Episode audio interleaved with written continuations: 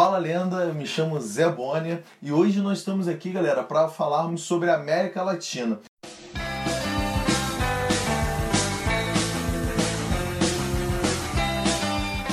Bem, galera, a nível de panorama histórico da América Latina, a gente pode começar aqui falando basicamente sobre os séculos 16, 17 e 18 onde vai predominar nesse continente a lógica do colonialismo. Basicamente, os países europeus vão ocupar as áreas aqui né, da América do Sul e principalmente da América Central, estabelecendo a sua lógica de extração de recursos. A gente dá destaque aqui ao extrativismo vegetal, extrativismo mineral, mas também com grande destaque para a agricultura. Essa agricultura vai se dar dentro da lógica do plantation, ou seja, uma monocultura voltada para exportação, né, basicamente para atender a demanda das metrópoles, estabelecendo né, esse plantio em áreas extensas. A gente brinca com a palavrinha mel para você lembrar da monocultura,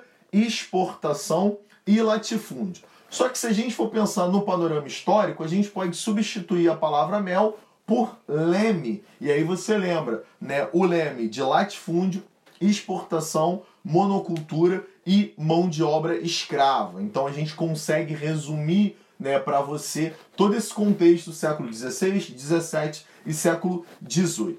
A gente lembra né, que ao longo do século XIX, principalmente no início do século XIX, nós vamos ter o bolivarianismo. O bolivarianismo é um, uma lógica que vai nascer com Simão Bolívar. Lembra que Simão Bolívar ele vai nascer né, na América do Sul, né, basicamente na cidade de Caracas, que hoje corresponde à capital da Venezuela. Ele vai estudar né, na Europa, vai ter uma grande inspiração, né? Ele pega todo aquele processo ali, né, da expansão da França, período napoleônico, volta para a América do Sul para lutar pela independência da América do Sul. É muito interessante você notar que o bolivarianismo representa então uma lógica de rejeição do imperialismo europeu sobre o território latino-americano. E muitos aí né, vão pensar que o bolivarianismo tem alguma coisa a ver com esquerda, socialismo, comunismo, não tem nada a ver. Na verdade, o Bolívar ele era um ditador de direita em muitas das suas atitudes. O que ele não queria, na verdade, era uma intervenção estrangeira nos países da América do Sul. E ele vai lutar, galera, ele vai liderar movimentos de independência ao longo do início do século XX. A gente poderia pensar de 1807, que é quando efetivamente começam esses movimentos, até basicamente ali né, é, o finalzinho do Congresso de Viena. A gente vai falar disso já já. Mas o, o, o Bolívar ele vai conseguir a independência de países como a Colômbia, a Venezuela, o Peru, o próprio Equador, que é basicamente o território onde ele vai se fazer presente ali como líder, né, como é, o grande gestor aí, e a grande luta dele era basicamente para formarmos uma grande nação latino-americana. Isso é a grande inspiração aí do Simão Bolívar. É legal você pensar que em 1814 e 1815 você tem um Congresso de Viena. O Congresso de Viena ele é basicamente o desfecho da era napoleônica. O Napoleão, ditador francês, vai conquistar alguns territórios sobre a Espanha, enfraquecendo muito a Espanha. Por que isso é importante? Porque a Espanha ela vai representar o principal país com colônias na América do Sul. Né? Basicamente, tirando o Brasil, a América do Sul toda vai ter aí o, o, o traço, né? vai ter alguma passagem da Espanha. Quando você tem as guerras napoleônicas, a França invadindo a Espanha, a Espanha se vê enfraquecida, vai retirar tropas né, da América do Sul, levando para o seu país para se defender e isso vai favorecer os movimentos de independência na América do Sul. Está pegando contexto, né? Ou seja, com o enfraquecimento da Espanha em território latino-americano, né, você tem espaço para que as revoltas elas se iniciem. Bolívar realmente vai estar à frente desses movimentos, vai ver isso tudo acontecendo e vai usar esse período para conseguir libertar vários países. É legal você pensar também que a partir da década de 20 e 30, né, ou seja, 1820 1830, é, esses países não vão mais aceitar essa lógica de um grande país né, é, da América do Sul e vão começar o seu processo de independência. Países como Colômbia, Venezuela, o próprio Peru, o próprio Equador, ou seja, você vai ter uma independência dentro dessa lógica de uma grande nação na América do Sul. E aí a gente precisa falar de um, um, uma, uma lógica de um novo imperialismo. Esse novo imperialismo ele vai se dar com a doutrina Monroe. Morrow, né, na verdade, é o sobrenome do quinto presidente estadunidense, que é o James Morrow, que vai vir, né, base, você tem o primeiro presidente americano, que é o George Washington, o terceiro presidente vai ser o Thomas Jefferson. Esses dois presidentes, né, que vão anteceder o, o, o, James Morrow, eles falavam sobre uma lógica de não aceitação da influência de potências europeias na América. Obviamente, né, pela, pela independência americana, que vai se dar em 1783, que é uma data muito interessante, que é a data que nasce Simão Bolívar. Né? Então o cara ele nasce no ano da independência dos Estados Unidos, o que é uma grande inspiração para ele, é claro. Mas enfim, a doutrina Monroe ela vai ser imposta pelo o quinto presidente estadunidense, James Monroe, e ela trata basicamente de três assuntos, três pilares. Em primeiro lugar, a não criação de novas colônias europeias na América. Isso é importante, né? Ou seja, não vão mais interferir nas Américas para formar novas colônias. Isso é importante. É, o segundo grande passo era que é, os países da América do Sul resolvessem os seus problemas por si só, não precisando né, das potências europeias. E a terceira base vai ser que, se houvesse guerra entre potências europeias e algum país da América, né, das Américas, América Central ou América do Sul, os Estados Unidos não iria realizar intervenção.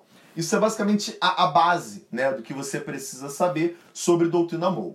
A outra base é que o presidente James Monroe ele vai governar de 1817 a 1825 e ele implementa a doutrina Monroe em 1823. Isso também vai ser importante. A partir daí, galera, a base da, da doutrina Monroe, ou pelo menos o lema dela era América para os americanos, ou seja, quem vai interferir na América agora são os Estados Unidos. Ou seja, nós somos uma potência forte, nós somos um, um, um, grande país, a gente pode fazer essa intervenção. E a gente nota realmente essa intervenção em toda a América do Sul.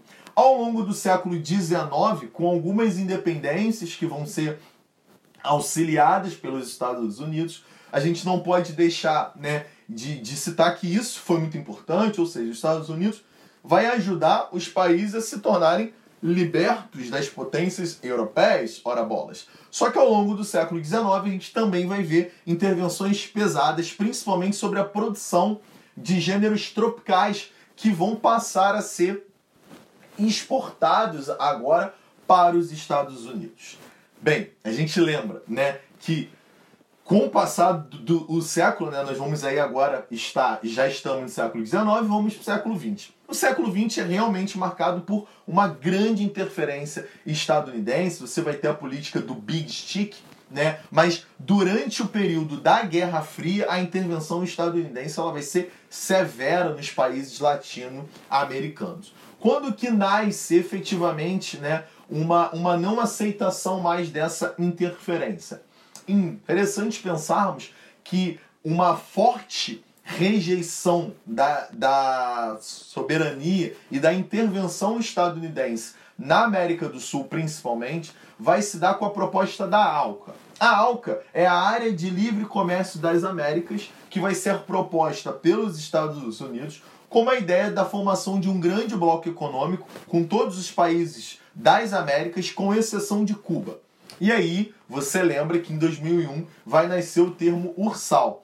Se você não sabe o que é ursal, mas tem vontade de saber, deixa aí nos comentários que a gente pode fazer uma aula só para isso, tá? Enfim, a proposta vai ser rejeitada por países da América do Sul no início do século 21. Entre esses líderes que vão rejeitar, nós temos Hugo Chávez. Também temos o presidente Lula, que foi né, presidente do, do, do Brasil no iníciozinho do século XXI. O Chaves, galera, ou Hugo Chaves, ele assume a presidência da Venezuela em 1999. Ele vai ficar até 2013, quando ele vem a falecer, né? Na verdade, quem assume vai ser o seu vice, o, o Nicolás Maduro. Só que é muito legal você pensar que quando o Hugo Chávez chega ao poder em 1999, em primeiro lugar, ele vai mudar a constituição da Venezuela, né? O nome dela vai ser é, é vai ser um, um, um, um, nome em referência, em homenagem ao Bolívar, né? E ele vai dizer que ele está com um grande sonho bolivarianista, ele vai carregar esse fardo. Qual era a ideia? É legal você pensar que o bolivarianismo com o Hugo Chávez ele ganha uma nova roupagem. O Hugo Chávez ele implementa o chavismo, tá? Que era um, um, uma lógica de um governo mais para a esquerda, com estatização de empresas, um Estado muito mais robusto, realizando grande intervenção, um grande pacote de um grande pacote de políticas sociais. Ele vai se inspirar no Minha Casa Minha Vida, um programa brasileiro, e vai levar isso para Venezuela. Vai realizar a proposta de reforma agrária. Então, assim, não era um bolivarianismo, porque não era de direita e não era ditatorial, né? apesar de muitos é, afirmarem que Hugo Chávez era ditador e tal, mas é, é, vai existir na Venezuela, do, durante todo o seu governo, a proposta de vários partidos, de eleições, isso obviamente quebra a ideia de uma ditadura. Bem, enfim, o chavismo, galera, vai representar então o que o próprio Hugo Chávez vai falar sobre um novo socialismo, né? o socialismo do século XXI. Esse movimento vai inspirar várias lideranças na América do Sul, gerando o que a gente chama de onda rosa. Onda rosa pode ser lido como socialismo do século XXI, tá? Mas a ideia básica é que vários líderes vão chegar ao poder na América do Sul com uma proposta mais de esquerda. A gente lembra, no caso do Brasil, o presidente Lula vai ser eleito né, em 2003 é, e vai ficar até 2010. A gente poderia citar na Argentina o governo da Cristina Kirchner, né, que foi esposa, que, enfim, esposa do Nestor Kirchner, falecido, vai levar esse bastão à frente. No Uruguai nós tivemos o José Pepe Mujica. Na Bolívia você vai ter o Evo Morales. A gente poderia citar no Chile a Michelle Bachelet e no Equador Rafael Correia. Então essas são as lideranças, né, que vão estar aí baseadas em políticas mais de esquerda, em grandes políticas de apoio à população, entre tantas outras. Bem, com a queda desses líderes, né, não porque foram retirados, mas porque acabou o seu período de eleição, etc, etc, a gente vai ter o nascimento de uma direita aqui no Brasil. Na Argentina nós temos a eleição do Maurício Macri. É, no Brasil nós vamos ter a retirada da Dilma do poder e a entrada do Michel Temer e depois a eleição do Jair Bolsonaro. Então a gente vai vendo a queda de vários líderes, né, ao longo dos anos aí, ao longo né, do século XXI.